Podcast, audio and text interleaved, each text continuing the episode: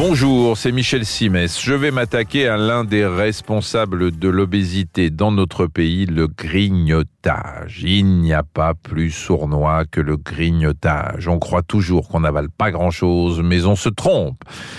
Car quand on cède à ce genre de petits plaisirs coupables, on a vite fait d'avaler jusqu'à 20% de sa consommation calorique quotidienne sous forme de chips ou de gâteaux ce qui équivaut à une véritable déclaration de guerre à l'organisme. Et je préfère vous prévenir tout de suite, si vous déclarez la guerre à votre organisme, vous êtes sûr de la perdre.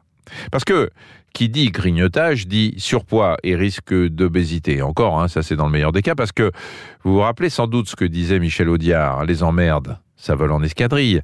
Eh ben l'obésité c'est pareil. L'obésité ça n'est pas qu'une aiguille qui s'affole quand vous montez sur la balance. L'obésité c'est la porte ouverte à d'autres soucis comme le diabète ou les problèmes cardiovasculaires. Donc en un mot commençant, arrêtez de grignoter. Alors je dis ça mais je suis conscient qu'il n'y a rien de plus difficile que de changer ses habitudes surtout quand elles sont mauvaises du jour au lendemain. Mais on peut les aménager, les mauvaises habitudes, et c'est la bonne nouvelle du jour. Si le grignotage fait partie intégrante de votre mode de vie, je vous dis ok, mais vous pouvez peut-être revoir ce que vous grignotez. Après, ça dépend hein, si vous êtes un grignoteur salé ou un grignoteur sucré. Si votre péché mignon, c'est le salé, il faut prévoir des aliments qui rassasient rapidement. Hein. Je pense aux œufs durs, aux jambons blancs, je pense également aux légumes crus comme les carottes ou les radis. Certains sont vendus en sachet, du sur-mesure pour les grignoteurs. Si vous mariez tout ça avec une tranche de pain complet, bah vous limiterez les dégâts qui sont autrement plus importants quand euh, vous flinguez un paquet de chips ou de petits gâteaux apéro. Alors si on est un grignoteur sucré, bon voilà, pas d'hésitation, hein. vous misez avant tout sur les fruits plutôt que sur le pain au chocolat qui correspond à 7 morceaux de sucre.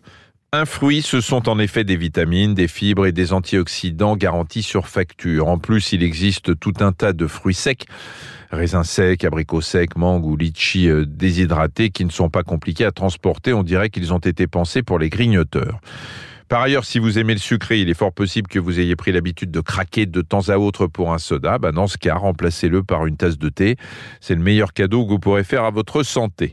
En attendant de passer à l'étape suivante, l'étape suivante, c'est agir sur les causes du mal, c'est agir sur les raisons qui ont fait de vous un ou une adepte du grignotage.